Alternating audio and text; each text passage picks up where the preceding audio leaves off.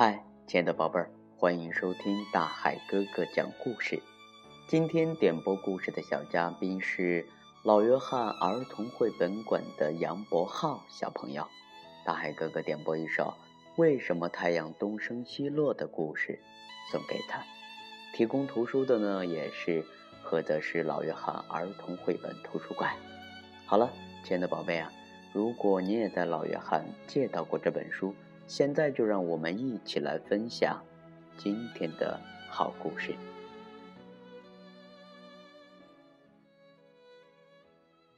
早上啊，公鸡亮亮第一个起床，他面朝东边，向着和他一样早起的太阳高声啼叫：“咯咯，咯咯。”天亮了。森林里的动物听到公鸡亮亮的叫声，纷纷起床，开始一天的忙碌。傍晚呢，公鸡亮亮，却发现早上见到的太阳来到了西边。他一连观察好几天，发现太阳每天都是从东边升起，往西边落下。嗯，聪明的鸭宝宝，你知道太阳为什么总是东升西落？而不是西升东落吗？公鸡亮亮问鸭宝宝。鸭宝宝告诉公鸡亮亮：“啊，那是由于地球自身不停的自西向东转形成的。”亲爱的宝贝儿，太阳呢是一颗不会移动的行星，恒星。地球是太阳的行星，地球在围绕太阳转动的同时啊。每天又会自西向东的自转一圈，所以我们会看到太阳东升西落的现象。太阳呢，给我们人类带来光和热，人类利用太阳这一特性啊，把太阳光转化为能量来发电，或作为汽车的动力。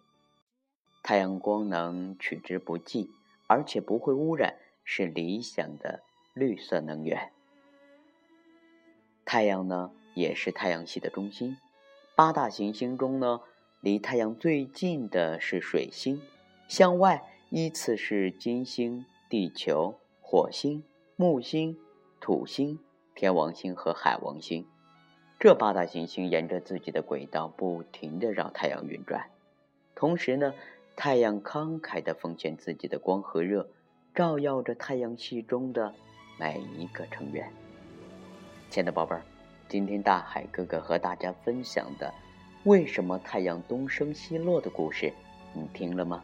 现在呀，我要有一个呃小小的问题，那就是呃八大行星中离太阳最近的是哪一颗星呢？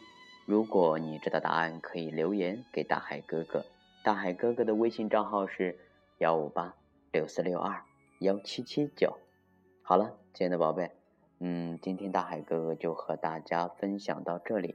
我们的家长朋友啊，嗯，我们的孩子在不知不觉中一天天长大。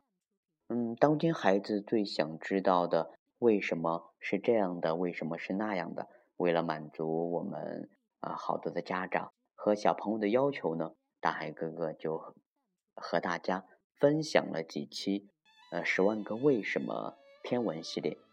祝愿孩子们呢，在听大海哥哥讲故事的过程中呢，能够闪耀出迷人的智慧光芒，同时呢，也能够照亮孩子们丰富多彩的科学探索之路和美丽的童年梦想世界。